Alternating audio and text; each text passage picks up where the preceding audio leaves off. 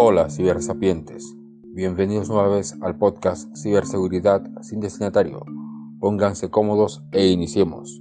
En este episodio les hablo sobre la ciberseguridad en el turismo. Sí, ciberseguridad en el turismo. Este es un tema sensible por la pandemia en la que hemos estado viviendo desde el año 2020.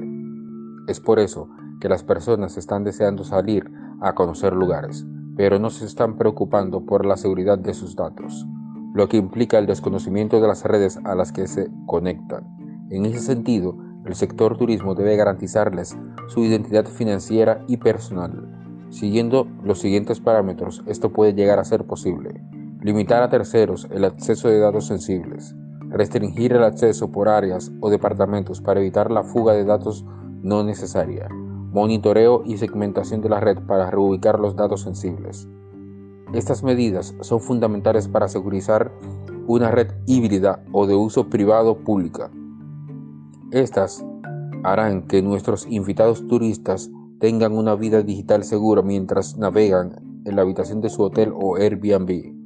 Un punto importante, los periféricos de conexión deben ser auditados periódicamente para corregir vulnerabilidades y detectar amenazas a tiempo. Recuerden, sean seguros al navegar en los mares de Internet.